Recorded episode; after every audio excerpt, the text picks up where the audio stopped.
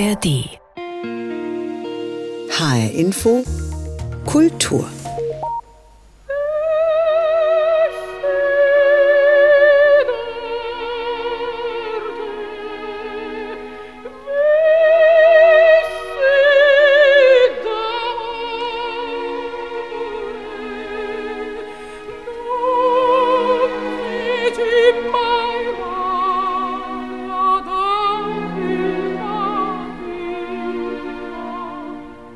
Visidarte Visidamore. Ich lebte für die Kunst, lebte für die Liebe, singt Maria Callas in einer berühmten Arie aus der Oper Tosca von Giacomo Puccini.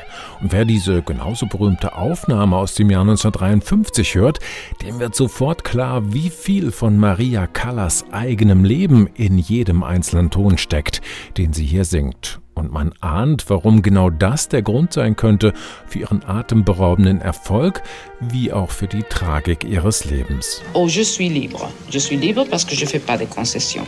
J'étais toujours libre, presque. Je ne fais pas de concessions. Ich bin frei, weil ich nie Zugeständnisse gemacht habe, sagt Maria Callas in einem beeindruckenden Interview 1969 im französischen Fernsehen und sie fügt hinzu, das ist auch der Grund, warum manche finden, ich sei böse. Als Primadonna verehrt, ja vergöttert, als Diva vom Boulevard verfolgt, als Mensch von fast allen missverstanden. Das Leben der Maria Callas ist so schillernd, so vielschichtig und atemberaubend, dass es sich unmöglich in 25 Minuten erzählen lässt. Zum 100. Geburtstag dieser Jahrhundertsängerin möchte ich trotzdem den Versuch einer Annäherung an das Phänomen Maria Callas machen. In Gesprächen mit zwei Menschen, die sich sehr lange und sehr intensiv mit ihr befasst haben. Mein Name ist Martin Kersten.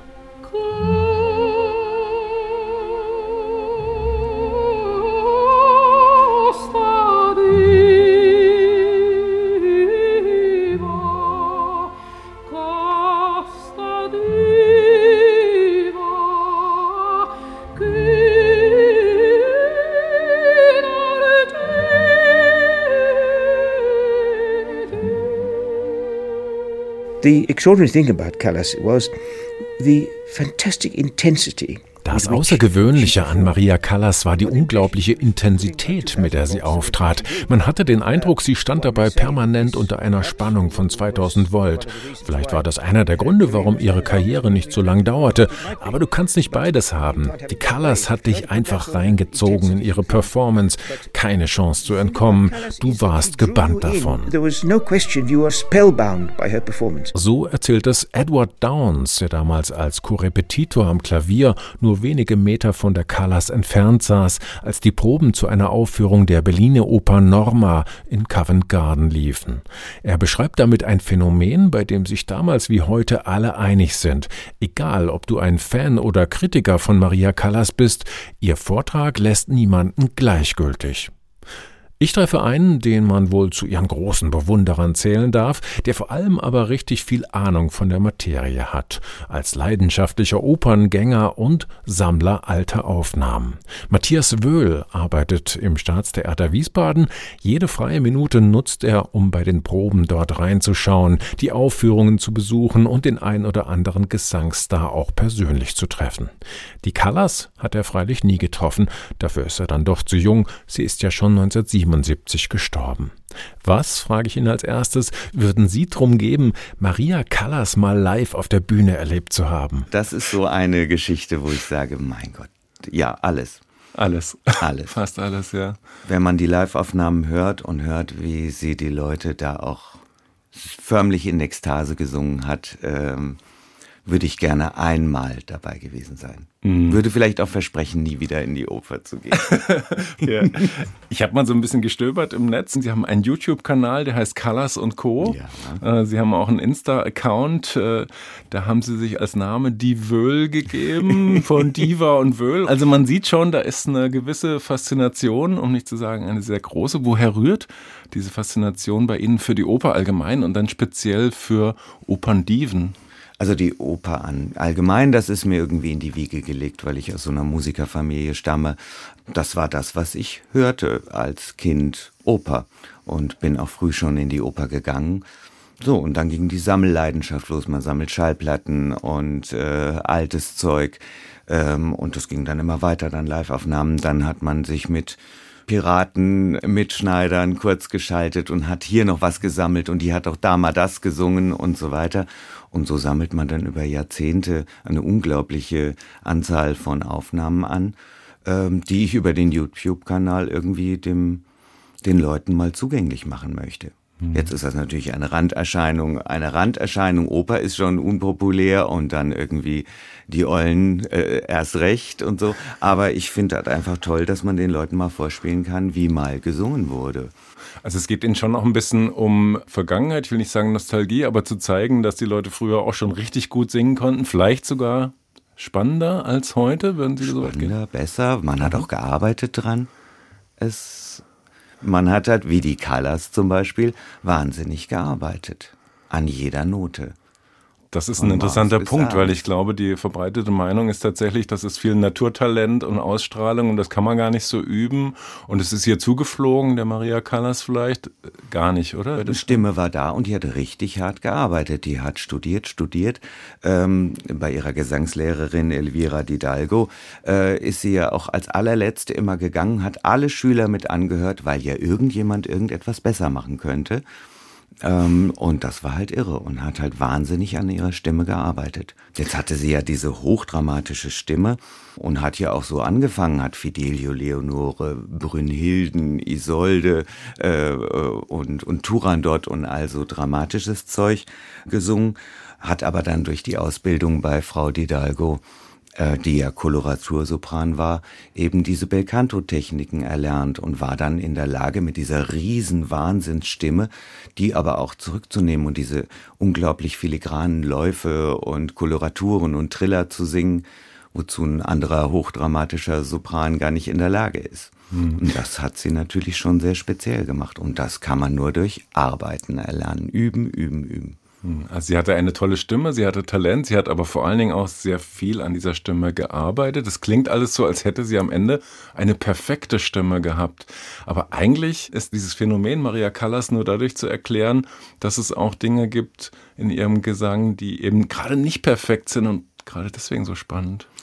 Das Besondere, glaube ich, ist, dass sie natürlich dann auch ein anderes Fach bediente, nämlich das des Koloraturfaches oder Belcanto-Fach was sonst die leichteren Stimmen äh, bedienen. Und durch diese metallische Stimme, die ja nicht besonders schön war, aber extrem ausdrucksstark, war sie dann in der Lage, der Sache ein bisschen mehr Dramatik zu geben als andere. Was andere als Singvögelchen da runterleiern, hat sie dann mit, mit Ausdruck noch füllen können und, und mehr Dramatik. Mhm. Das heißt also, hinter der Stimme, die man hört, steht noch ein ganzer Kosmos an Ausdruck, an vielleicht auch Leidenschaft, Lebenserfahrung, Schmerz und nicht nur eben das. das außerdem noch. Ja, genau, ja, genau. Das ist nicht nur das Können, also wie mache ich das, sondern natürlich muss ich da auch irgendwas irgendwas reinlegen und das, das ist schon sehr besonders. Wir hören auch gleich noch einen Ausschnitt, aber vorher wollte ich noch mal auf diesen Begriff zurück, äh, der Diva. Was genau macht eine Diva eigentlich aus? Also erstmal muss sie singen können, das ist ja eine Sache. Und mhm. sie hat mhm. viel gearbeitet und hat toll gesungen. Dann war sie immer so ein bisschen plunzig, nicht unbedingt schlank und, äh, und so. Hat dann aber auch selber gesagt, na ja, dann singt man schwindsüchtige Frauen und so weiter. Man möchte auch dem Publikum was bieten. Oper ist ja nicht nur Gesang, sondern Oper ist ja auch was auf der Bühne und hat dann abgenommen. Ja, und dann hat sie sich auch noch elegant gekleidet, war überhaupt eine sehr elegante Dame Gehören auch so ein paar Skandale und so dazu oder sind das schon Äußerlichkeiten, wo Sie sagen, ach, das wird dann immer. Ach naja, man sagt ja, man braucht ähm, im Jahr sieben Erfolge und sieben Skandale ähm, okay. äh, als Diva. Aber ähm, gut, da gab es ein paar Skandale. Dann wurden verschiedene Dinge auch als solche hochstilisiert. Sie hat übrigens weniger abgesagt als viele, viele andere Soprane.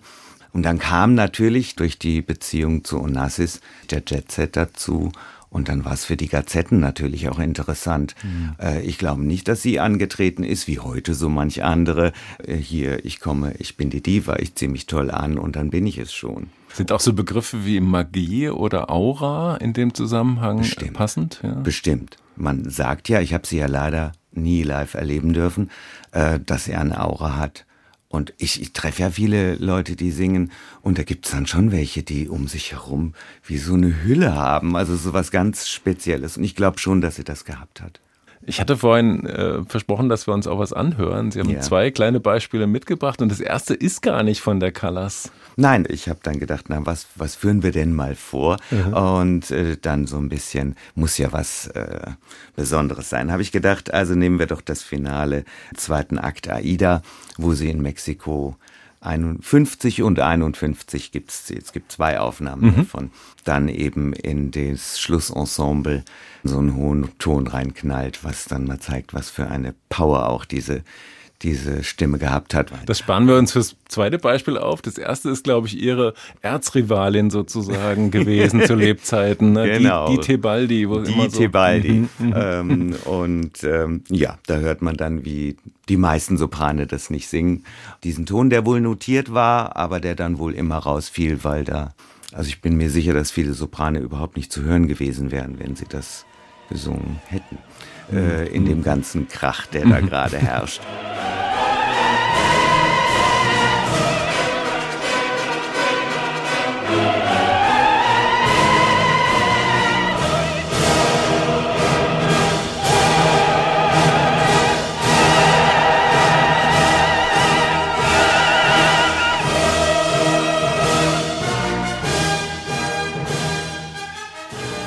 Das war also die Version von Renata Tebaldi. Die Melodie kennen wir natürlich alle. Und jetzt kommt noch äh, zum Vergleich direkt die eben angesprochene Aufnahme aus Mexiko von Maria Callas.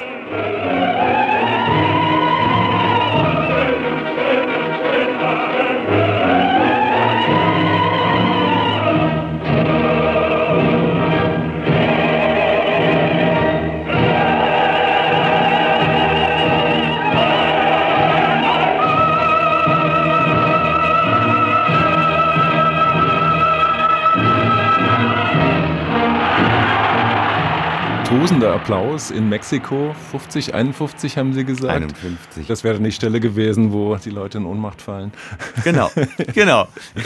Die AIDA, das war sicherlich eine Ihrer ganz großen Paraderollen. Ja. Äh, welche würden Sie da noch spontan nennen? Naja, natürlich die Norma, mhm. äh, Medea. Mhm. Unglaublich die Medea.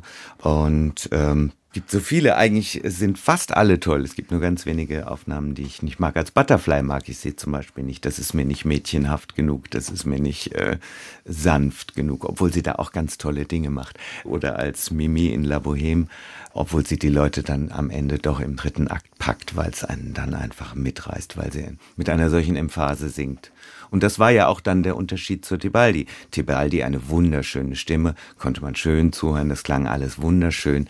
Und dann sagte man immer, wenn man eine schöne Stimme hören wollte, dann ist man zu Tibaldi gegangen. Und wenn man was über das Schicksal der Protagonistin hören wollte, dann ist man zur Callas gegangen.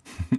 Wenn ich Ihnen jetzt, also machen wir nicht, aber wenn ich Ihnen 100 Sopranistinnen vorspielen würde in so einer Art Blind Date, würden Sie die Callas äh, ja. raushören? Die Callas. Es gibt so ganz markante Stimmen, sagen ja auch viele, dass diese alle Weltstimmen, das, da erinnert man sich nicht dran, dass die ganz großen Stars haben immer irgendwas, äh, das man wiedererkennen kann. Die Callas kann man aus 100 aus 1000 mhm. äh, Sängerinnen raushören.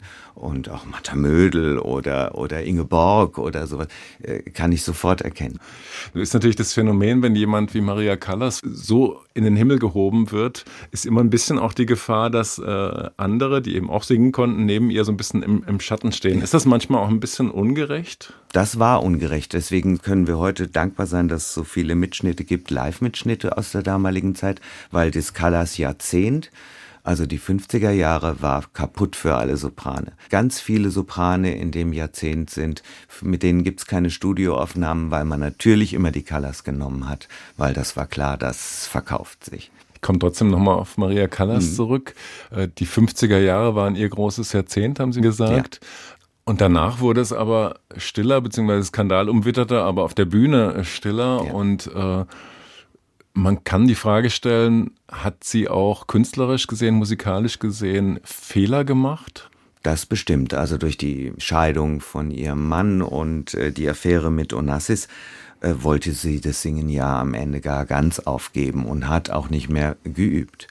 Und äh, als das dann schief ging mit Onassis, wollte sie dann unbedingt wieder da anknüpfen, wo sie aufgehört hatte mit Rollen, äh, die große Kunstfertigkeit verlangten, die dann nicht mehr so gegeben waren. Jetzt war sie ja, dadurch, dass sie so früh angefangen hat, noch relativ jung.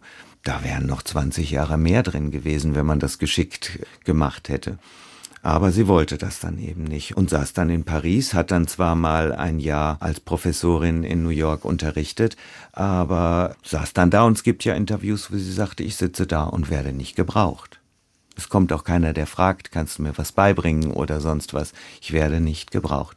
Und mit 50 zu sitzen irgendwo und zu wissen, okay, ich bin die Callas, aber ähm, mich will hier niemand mehr haben, ist natürlich doof. So beschreibt Matthias Wöhl, Opernkenner und Liebhaber aus Wiesbaden, das einsame Ende einer großen Diva.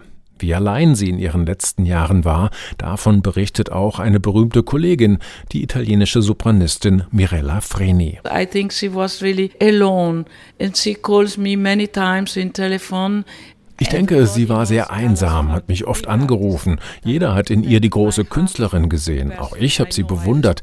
Aber in meinem Herzen will ich mir den Menschen, Maria, bewahren. Direkt war sie und aufrichtig. Wenn sie manchmal Ärger mit jemandem hatte, dann war das, weil sie Falschheiten nicht ertragen konnte. She can't support uh, falsity or something. I want to remember Maria in this way.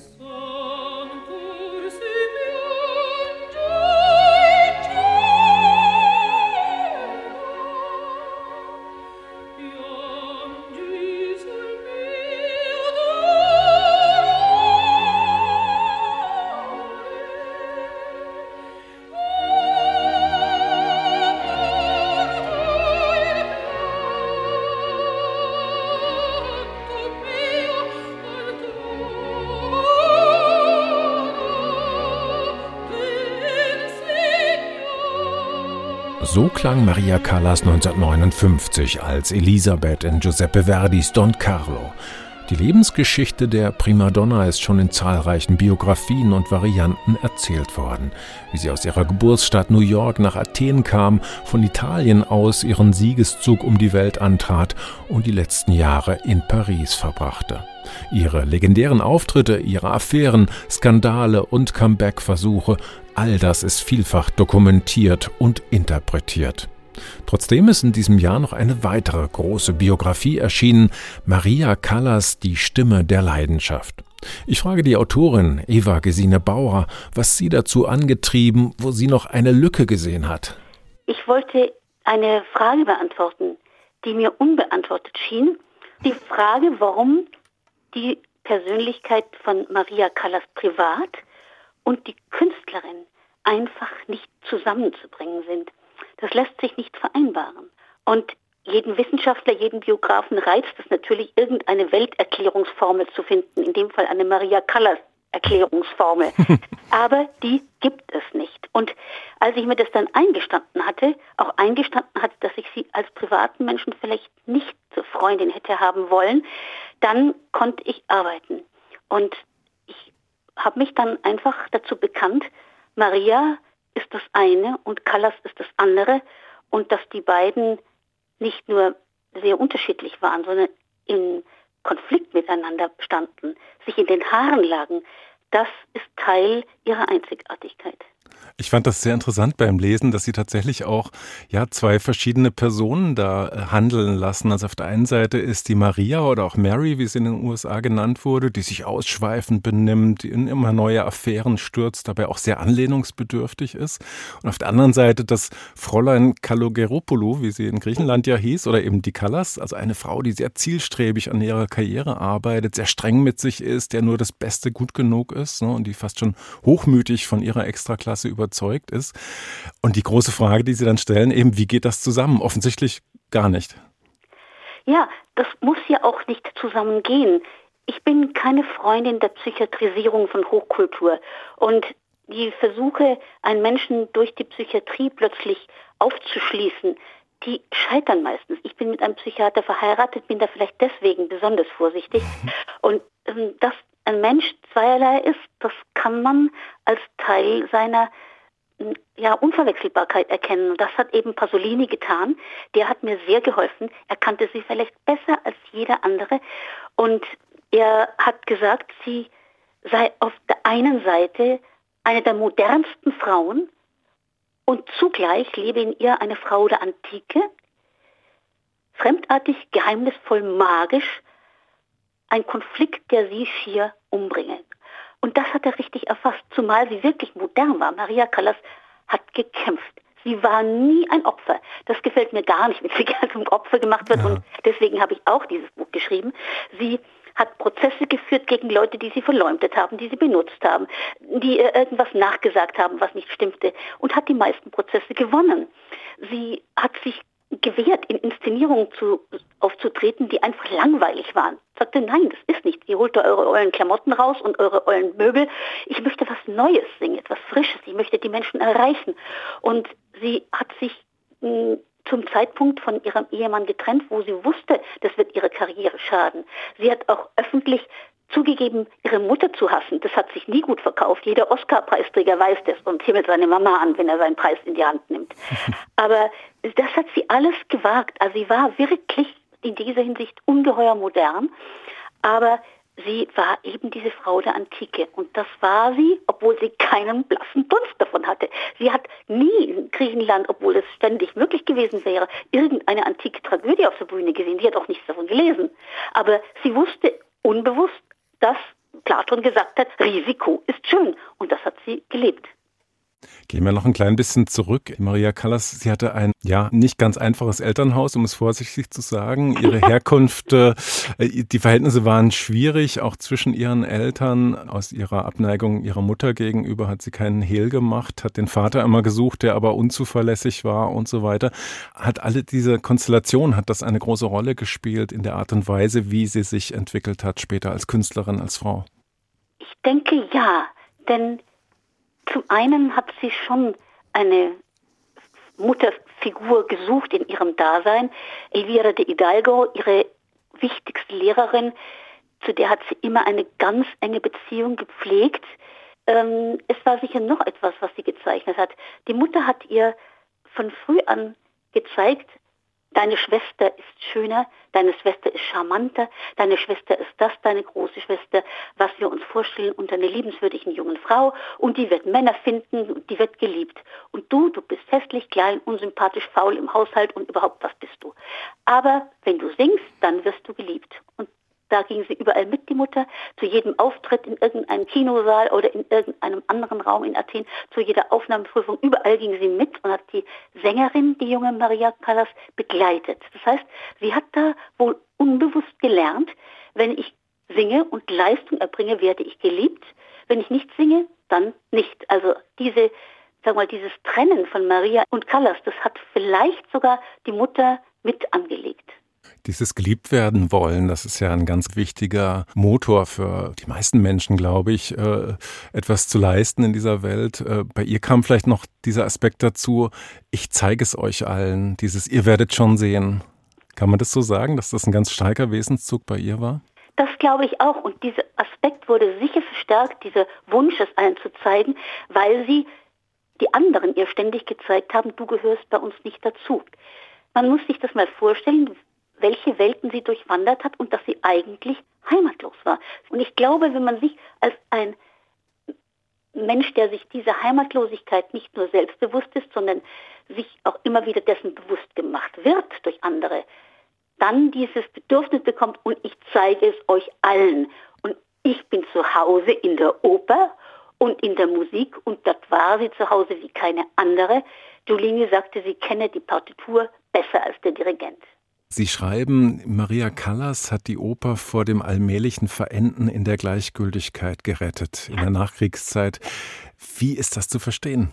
Die Oper ist eine hybride Kunstform und es ist eine Verzauberungsmaschinerie, die kann man absurd finden, reine Geldverschwendung, total daneben oder sagen, das ist eigentlich die wunderbarste Form der Wirklichkeit entrückt zu werden. Und Maria Callas war letztendlich eine Künstlerin, die letzteres betreiben wollte. Sie war magisch und geheimnisvoll. Und sie wollte die Leute vor allem wieder ergreifen. Sie hat gemerkt, dass Leute dort reingehen, um sich zu zeigen, ihren Schmuck zu zeigen, Smalltalk zu führen, über die neue Ferienwohnung zu sprechen oder das neue Auto. Aber sie wollen eigentlich gar nicht behelligt werden von dem, was da geschieht. Und Maria Callas hat erfasst, dass die Leute das brauchen. Und nur wenn die Oper Pathos wagt, dann kann sie leisten, was sie leisten möchte und kann und muss, dann packt sie die Menschen und schleift sie mit bis zum Schluss.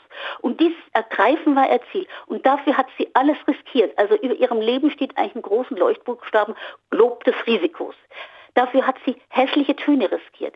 Sie hat auch riskiert, ausgepfiffen zu werden, ausgebuht zu werden und wirklich zu leiden, aber im nächsten Akt hat sie die Leute dann wieder zu stehenden Ovationen gebracht. Das heißt, gleichgültig hat keiner die Oper verlassen, in der Maria Callas aufgetreten ist. Und das war ihr Ziel und das hat sie erreicht. Und das ist meisterlich. Und sie hat sogar die Fehlerhaftigkeiten ihrer Stimme dafür eingesetzt, die Menschen zu packen.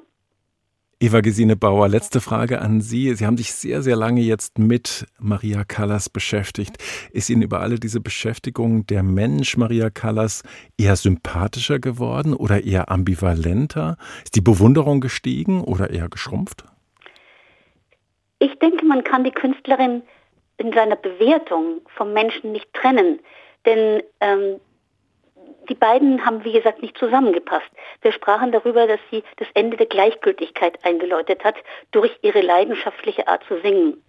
Und privat war sie gleichgültig.